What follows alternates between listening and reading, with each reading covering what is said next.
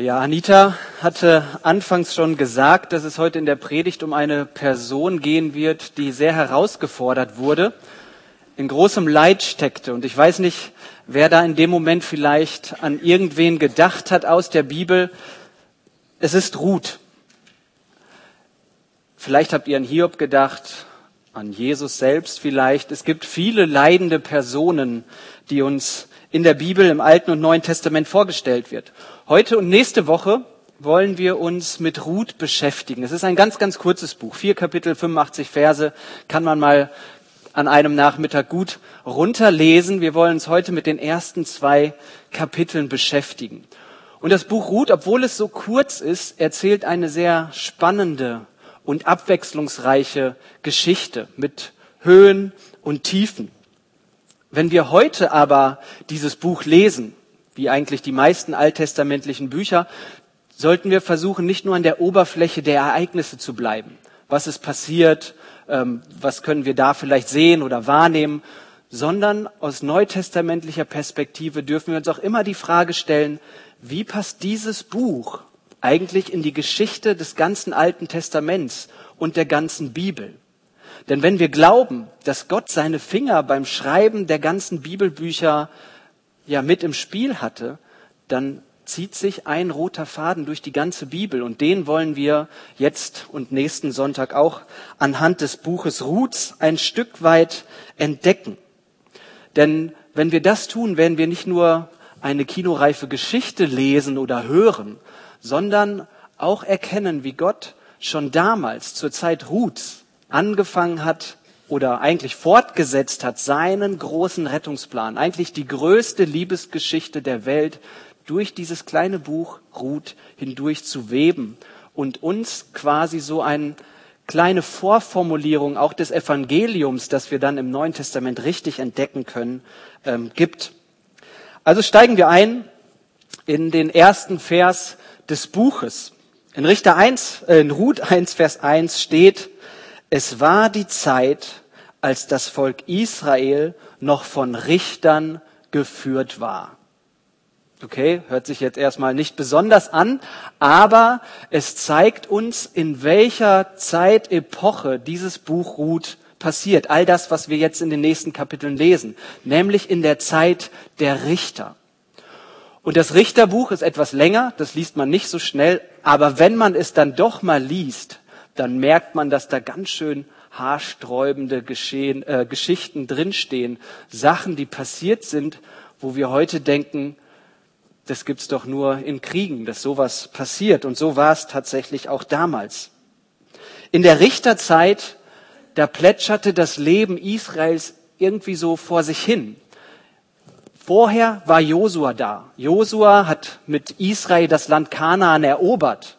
Sie haben das Land verteilt und jetzt angefangen, sich in diesem neuen Land einzurichten. Das Land, das Gott ihnen versprochen hat, schon vor tausend von Jahren. Und jetzt sind sie da, leben, arbeiten, machen das Land für sich quasi zur neuen Heimat. Und irgendwann stirbt Josua natürlich. Danach gibt es aber keinen neuen starken Leiter, der das Volk irgendwie zusammenhält und es führt. Und darum führt das irgendwie dazu, dass jeder Stamm so vor sich hin lebt, jeder sein eigenes Süppchen kocht. Und das wiederum führt dazu, dass ganz Israel, jeder Stamm, moralisch und geistlich auf einen absteigenden Ast kommt. Das Ende des Buches, der letzte Vers des Richterbuches, den habe ich euch auch mal mitgegeben, da heißt es, es gab zu jener Zeit noch keinen König in Israel, und jeder tat, was er wollte. Und das ist das Programm des Richterbuchs. Jeder tat, was er wollte. Und jedes Mal, wenn sich Israel selbst dann in eine riesige Krise hineinmanövriert hat, hat Gott dann einen sogenannten Richter berufen, der das Volk dann wieder aus dieser Gefangenschaft oder aus der Not befreit hat. Aber sobald er dann wieder gestorben ist, hat das Volk sich langsam wieder an den Punkt bewegt, wo es vorher war, nämlich geistlich und moralisch tot. Sie tun das, was jeder will. Und dann kommt wieder ein neuer Richter, der sie befreit, und dann stirbt er irgendwie irgendwann und das Volk kehrt wieder zurück in diesen Zustand. Und dieser Kreislauf, der wird immer wieder im Richterbuch beschrieben. Wenn ihr es einmal durchliest, dann seht ihr, das ist ein Kreislauf, der von Kapitel zu Kapitel immer weiter geführt wird. Und jetzt, wenn wir auf Ruth schauen, auf dieses Buch, dann werden wir sehen, dass das Buch Ruth Gottes Antwort auf diesen letzten Satz im Richterbuch ist. Denn ganz am Ende von Ruth, ich spoiler das schon mal, sehen wir, dass das, was durch das Buch hindurch passiert, schließlich in der Königschaft David endet. Gott beruft also einen König. Genau das, was zu der damaligen Zeit gefehlt hat. Gott wusste es. Und im Verborgenen von Ruth fängt er schon Jahrzehnte vorher an, Schritte zu gehen, die dann mit Davids Geburt quasi eine neue Epoche, eine neue Zeit in der Geschichte Israels mündet. Schauen wir uns also weiter im Buch Ruth um. Das erste Kapitel, wenn wir das mal so lesen, steckt so ein bisschen den ganzen Rahmen der Handlung ab. Dann wissen wir Bescheid, um wen es geht, was die Ausgangssituation ist und was eigentlich das Problem und das große Leid von ihnen ist. Es geht um die Familie Elimelechs. Es gibt ein paar außergewöhnliche Namen in diesem Buch. Die müsst ihr euch nicht alle merken. Ruth, Naomi, das sind die wichtigsten Namen, die solltet ihr vielleicht behalten. Elimelech ist der Vater, der Stammvater quasi dieser Familie, um die es geht. Er, seine Frau Naomi und ihre zwei Söhne leben in Bethlehem. Eine ganz bekannte Stadt, lesen wir ja immer wieder von, wenn Weihnachten vor der Tür steht. Und sie verlassen Bethlehem aber. Sie bleiben nicht im Land Israel. Sie verlassen ihre Heimatstadt und wandern aus in das Land Moab. Nicht, weil sie einfach das Land toll finden oder mal eine neue Zuhause wählen wollten, sondern weil in Israel zu der damaligen Zeit eine große Hungersnot herrschte. In Moab gab es genug zu essen, also beschließt Elimelech mit seiner Familie, mit seiner Frau und seinen zwei Söhnen nach Moab auszuwandern. Und hier in Moab beginnt dann die große Leidensgeschichte Noomis. Denn einige Zeit später, als sie in Moab lebten, stirbt Elimelech. Er ist nicht mehr da. Der Vater, der Versorger der Familie verstirbt, was in der damaligen Zeit eine sehr, sehr große Tragödie war. Das Leben geht aber weiter. Die Söhne werden älter und sie heiraten zwei moabitische Frauen, Orpa und Ruth. Das Leid Noomis geht aber weiter, denn kurze Zeit später sterben auch ihre beiden Söhne. Also zuerst stirbt ihr Mann und später ihre einzigen Kinder. So bleibt sie nun als Witwe allein mit ihren zwei Schwiegertöchtern im Land Moab zurück. Und diese Todesfälle, wie sollte es anders sein, stürzen Noomi in eine tiefe innere Leere. Das werden wir gleich sehen, wenn wir weiterlesen. Einige Zeit später hört, Ruth, äh, hört Noomi aber davon, dass es in Israel eben keine Hungersnot mehr gibt, dass es wieder genug zu essen und zu trinken gibt und darum beschließt sie zurückzukehren, zurück in ihre Heimat. Und als sie dann in Bethlehem ein ankommt und die ganzen Anwohner sie sehen und irgendwie meinen, wir kennen sie doch, fragen sie sich, ob das nicht Noomi ist. Und ihre Antwort auf diese Fragen der Einwohner Bethlehems schauen wir uns jetzt einmal an. Noomi antwortet ihnen, als sie gefragt haben, ist das nicht Noomi? Nennt mich nicht mehr Noomi, sagt sie. Nennt mich Mara. Denn Gott, der Gewaltige, hat mir ein sehr bitteres Schicksal bereitet. Mit meinem Mann und mit meinen zwei Söhnen bin ich von hier weggezogen. Arm und ohne Beschützer lässt der Herr mich heimkehren. Warum nennt ihr mich noch Naomi? Der Herr, der Gewaltige, hat sich gegen mich gewandt und mich ins Elend gestürzt. Harte Worte, richtig harte Worte, die uns einen Einblick in ihr Inneres geben. Sie will nicht mehr Noomi genannt werden. Noomi übersetzt bedeutet so viel wie Freundlichkeit oder Schönheit. Das ist nicht mehr Teil ihres Lebens. Darum will sie diesen Namen nicht mehr behalten und sie soll vielmehr Mara genannt werden, was mit Bitterkeit übersetzt werden kann. Bitterkeit. Das ist das, wie ihr Lebensgefühl gerade ist. Es ist bitter. Ein bitteres Schicksal hat sie ereilt. Und sie sagt auch gleich, wem sie das Ganze zu verdanken hat. Sie sagt, dass Gott es ist, der dieses finstere Tal über sie hat hereinbrechen lassen. Er ist dafür verantwortlich, dass sie jetzt an dieser Stelle steht. Naomi verliert also zuerst ihren Mann, später ihre zwei Kinder. Ich glaube, größeres Leid können wir uns für eine Familie oder für eine Mutter gar nicht vorstellen.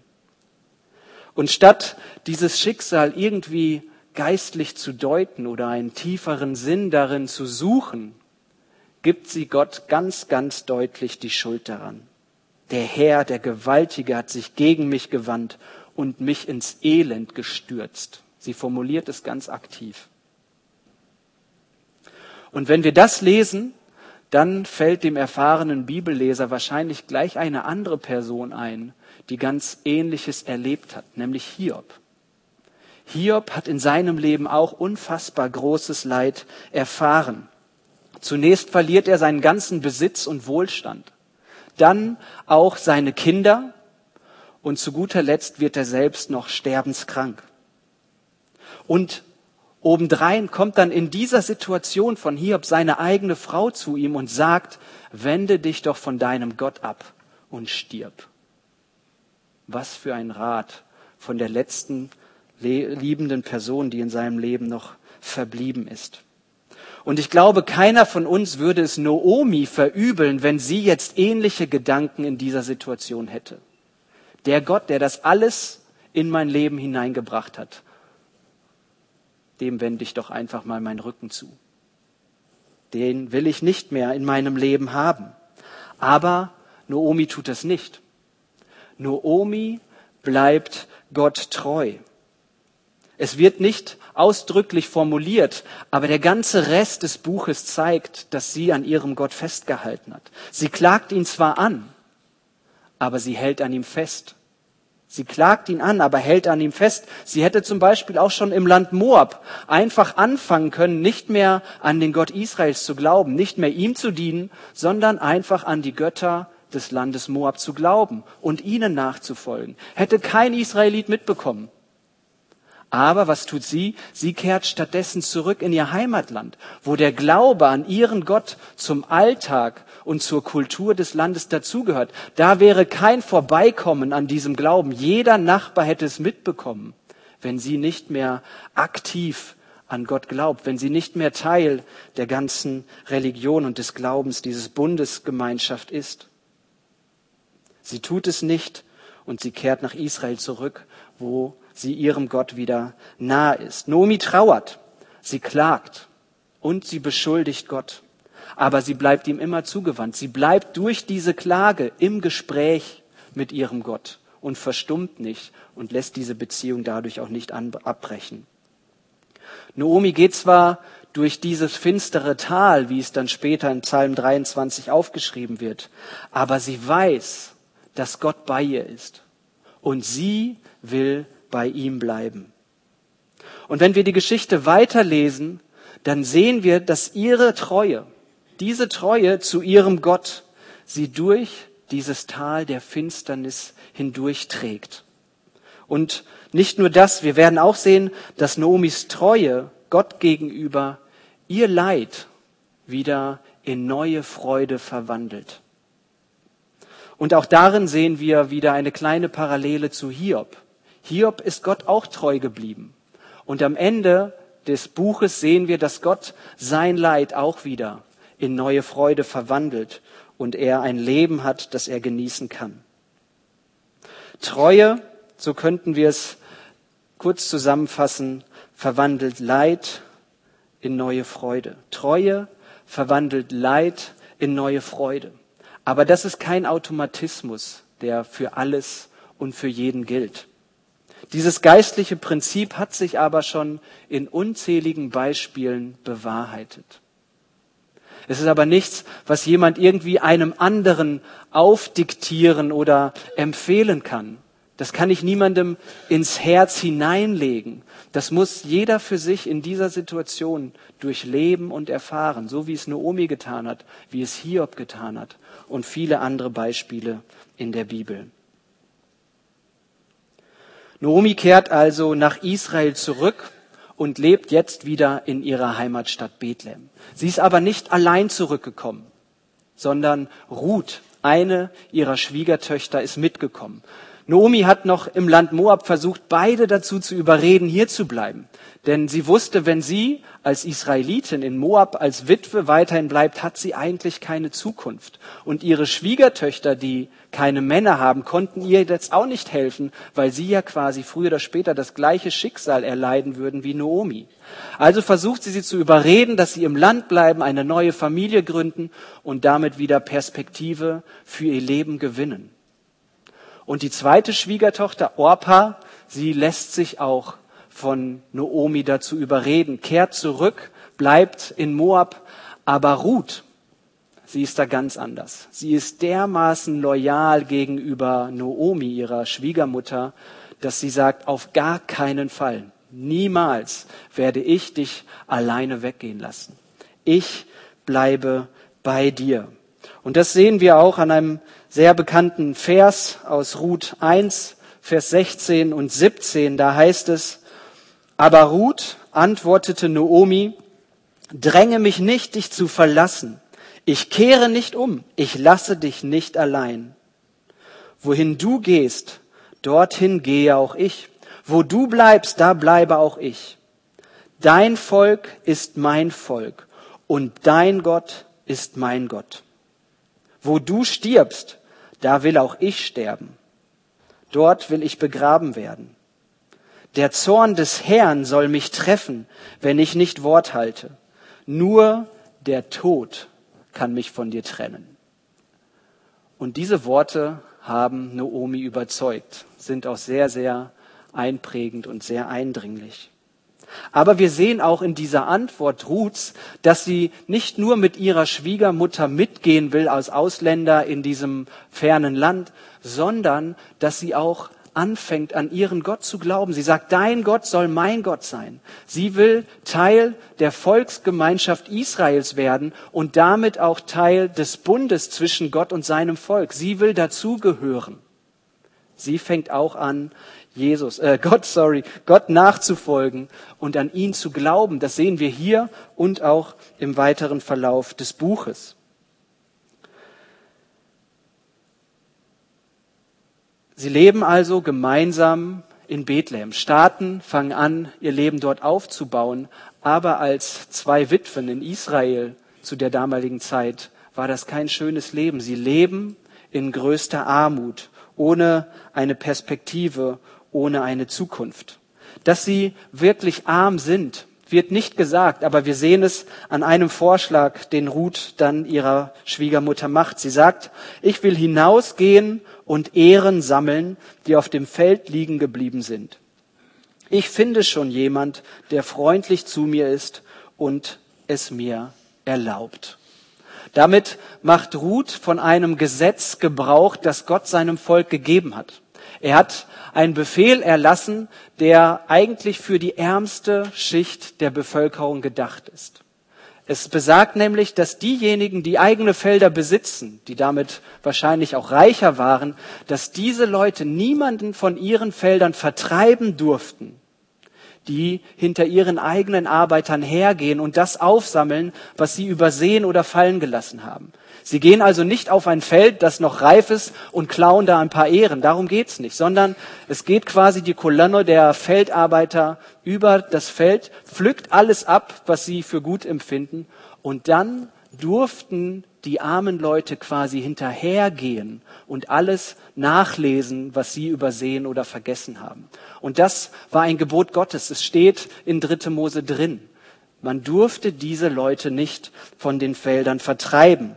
Dass Ruth sagt, ich finde schon jemanden, der freundlich zu mir ist und es mir erlaubt, zeigt aber natürlich, dass wahrscheinlich nicht jeder Feldbesitzer sich an dieses Gesetz gehalten hat. Aber es war ein Gesetz Gottes dazu, das dazu beitragen soll, dass auch die Ärmsten jedes Jahr zur Erntezeit etwas bekommen konnten. Ruth sucht sich also ein Feld aus und fängt an, das übrig gebliebene einzusammeln. Irgendwann kommt dann auch der Feldbesitzer an diesem Tag vorbei und ihm fällt gleich auf, dass da eine Frau hinter seinen Erntehelfern herarbeitet. Sie fragt also seinen, Vor ihr, seinen Vorarbeiter, er fragt also seinen Vorarbeiter, wer ist das? Und der Vorarbeiter weiß schon Bescheid. Er sagt, dass es Ruth, die Moabiterin, die mit Noomi zurückgekommen ist. Und der reiche Mann, der weiß sofort Bescheid, wer das ist. Er geht auf sie zu, fängt ein Gespräch mit ihr an, aber zwischen den Zeilen können wir also hier schon erkennen, dass Ruth und Naomi Teil des Stadtgesprächs waren. Dass die Leute in Bethlehem wussten Bescheid, wer diese Frau ist, wer Ruth ist, wer Naomi ist. Sie kannten automatisch jetzt auch schon ein Stück weit von ihrer Geschichte, dass alle Männer gestorben sind der Familie und jetzt diese moabitische Schwiegertochter mit Naomi zurückgekommen ist nach, nach Bethlehem. Er geht also zu Ruth herüber und sagt ihr, dass sie ja auf seinen Feldern bleiben soll. Sie muss nirgendwo anders hingehen. Er hat genug Felder. Bleib auf meinen Feldern. Er sagt aber auch noch mehr. Er gibt ihr einen Platz am Tisch seiner Feldarbeiter. Dort kann sie essen, dort kann sie trinken, dort wird sie versorgt und niemand seiner Arbeiter darf sie wegschicken. Und heimlich ordnet er seinen Erntehelfern sogar an, dass sie immer wieder mal was fallen lassen sollen, damit Ruth das aufsammeln kann. Ruth ist von dieser Behandlung so angetan, dass sie den reichen Mann sofort fragt, womit sie das verdient hat. Warum bist du so freundlich mir gegenüber? Und seine Antwort lautet, ich weiß, was du seit dem Tod deines Mannes für deine Schwiegermutter getan hast. Es wurde mir alles erzählt. Du hast deinen Vater und deine Mutter und deine Heimat verlassen und bist mit ihr zu einem Volk gegangen, das du vorher nicht kanntest. Der Herr vergelte dir, was du getan hast, und belohne dich reich dafür. Der Gott Israels, zu dem du gekommen bist, um Schutz zu finden unter seinen Flügeln. Wir sehen also, weil Ruth ihrer Schwiegermutter so treu und loyal war, ist dieser Mann jetzt so großzügig und freundlich zu ihr. In der Antwort sehen wir auch, wie ich es gerade schon gesagt habe, dass er Bescheid wusste. Er wusste, wer Ruth ist und er wusste vor allem, was sie getan hat. Und darum ist er so großzügig zu ihr. Aber wir sehen auch wieder so eine leichte Bekundung dessen, dass Ruth anfängt, oder angefangen hat vielmehr an Gott zu glauben. Denn er sagt, dass sie Schutz gesucht hat beim Gott Israels. Das war den Leuten in der Stadt klar. Sie haben es mitbekommen. Sie wussten es. Und diese Treue gegenüber Gott und gegenüber ihrer Schwiegermutter wird hier jetzt an dieser Stelle belohnt.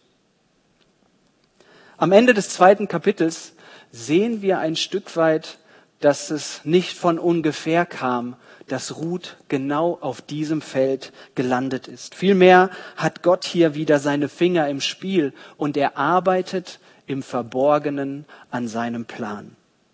Denn als Ruth voll beladen nach, dieser einem, nach diesem einen Tag Arbeit zu Hause bei Naomi ankommt, ist sie natürlich sofort überrascht und versteht nicht, wie das alles passieren konnte.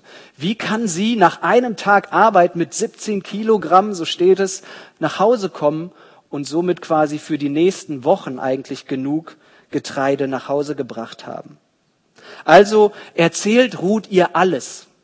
Und als sie dann auch noch erwähnt, dass dieser reiche Feldbesitzer Boas heißt, bricht Noomi in einen Jubelschrei aus. Sie sagt, der Herr segne ihn. Jetzt sehe ich, dass der Herr uns nicht im Stich gelassen hat, uns Lebende nicht und nicht unsere Toten. Du musst wissen, fuhr sie fort, Boas ist mit uns verwandt. Er ist einer von den Lösern, die uns nach dem Gesetz beistehen müssen. In das dunkle Tal, in dem Noomi und Ruth sich befunden haben, scheint jetzt etwas Licht hinein. Sie fängt an zu sehen, dass Gott sie eben nicht verworfen hat, dass er sie nicht im Stich gelassen hat. Er ist immer noch bei ihr und er hat vor allem auch einen Plan für ihr Leben. Daran hat sie wahrscheinlich gar nicht mehr geglaubt. Wie dieser Plan aussieht und was das mit diesem sogenannten Löser auf sich hat, dazu kommen wir nächsten Sonntag. Also herzliche Einladung, da wieder dabei zu sein. Ich möchte zum Schluss aber nochmal auf das eingehen, was so in diesen zwei Kapiteln irgendwie ein Stück weit zwischen den Zeilen steht. Wir haben eben schon gesehen, dass Treue gegenüber Gott Leid in neue Freude verwandeln kann. Das hat sich auch jetzt im zweiten Kapitel wieder bestätigt. Darüber hinaus wird hier aber noch viel mehr sichtbar. Wir sehen nämlich auch, dass Gottes Pläne sich auch im Leid verwirklichen. Gottes Pläne verwirklichen sich auch im, Leid. Ruth und Naomi kehren, wie wir es gerade gesehen haben, von Leid und Trauer gezeichnet zurück nach Bethlehem. Was sie damals über ihre Zukunft dachten, das wissen wir natürlich nicht, aber sicherlich haben sie sich nicht rosig ausgemalt. Und dann trifft Ruth beim Einsammeln der Ernte rein zufällig auf das Feld von Boas. Er begegnet ihr überaus großzügig und wohlwollend und Noomi sagt, wie wir es gerade gelesen haben am Ende des Kapitels, dass er einer der Löser ist. Daran können wir als Leser jetzt erkennen, dass die Zeit der Trauer von Noomi und Ruth langsam dem Ende zugeht. Denn Gott hat trotz des Leids die Fäden in der Hand. Das sehen wir durch das ganze Buch hindurch. Und auch das größte Leid, das Noomi getroffen hat, hält Gott nicht davon ab, seine Pläne weiterhin zu verfolgen und zu verwirklichen. Und dasselbe gilt auch für uns persönlich. Wenn du, wenn wir gerade durch eine schwierige Zeit gehen oder vielleicht auch in Zukunft durch eine schwierige Zeit gehen müssen und wir dann auch vielleicht vom Leid gezeichnet sind, kann Gott auch aus dieser Situation heraus an seinen Plänen dranbleiben. Er kann auch aus dieser Situation heraus etwas verwirklichen, was uns Freude bereitet. Das Leid in deinem Leben ist kein Anzeichen für Gottes Abwesenheit. Das dürfen wir niemals vergessen. Das Leid in unserem Leben ist kein Anzeichen dafür, dass Gott abwesend ist. Nichts und niemand kann Gott davon abhalten, seine Pläne mit dir, mit uns, mit unserem Leben zu verwirklichen. Manchmal sehen wir Gottes Wirken aber nicht. Und ich bitte die Band schon mal nach vorne zu kommen. Es ist für uns nicht nachvollziehbar. Wir können es nicht greifen, wir können es nicht sehen, weil wir eben von Leid betroffen sind. Und Leid bleibt Leid. Es tut weh, egal wie wir es drehen und wenden, egal wie viel wir darüber reden. Wie bei Noomi und Ruth kommt aber manchmal irgendwann Licht in dieses Dunkel hinein. Und wir sehen, dass Gott da ist, dass Gott einen Plan hat, dass er am Werk ist, dass er Geschichte mit uns schreiben will. Und wir erkennen dann, dass Gott uns eben nicht verlassen oder im Stich gelassen hat. Er ist da, auch im Tal der Dunkelheit, so wie es im Psalm 23 steht. Durch unsere Treue zu ihm verwandelt er Leid in neue Freude. Das geschieht häufig schon in diesem Leben. Das haben wir bei Ruth gesehen, das haben wir bei Hiob gesehen. Manchmal bringt Gott diese Freude aber erst in unser Leben zurück, nachdem wir unsere Augen hier auf der Erde das letzte Mal geschlossen haben. Dann sehen wir die vollkommene Freude, die Gott für uns, die wir an ihn glauben, bereithält und bringt sie in unser Leben zurück. Die Treue zu Gott bleibt aber immer der Schlüssel zu dieser Freude. Die Treue zu Gott bleibt der Schlüssel zu dieser Freude. Und mit dem nächsten Lied können wir das zu unserem persönlichen Gebet machen. Wir können das, was uns vielleicht an Leid vor Augen steht, im eigenen Leben, auf der ganzen Welt, wir haben es gerade von den Kriegen gehört, das können wir alles im Gebet vor Gott bringen. Das können wir auch mit diesem Lied betend singen. Und ich danke euch, dass ihr es aufgreift und wir zusammen jetzt das Lied Ewigkeit singen können. Amen.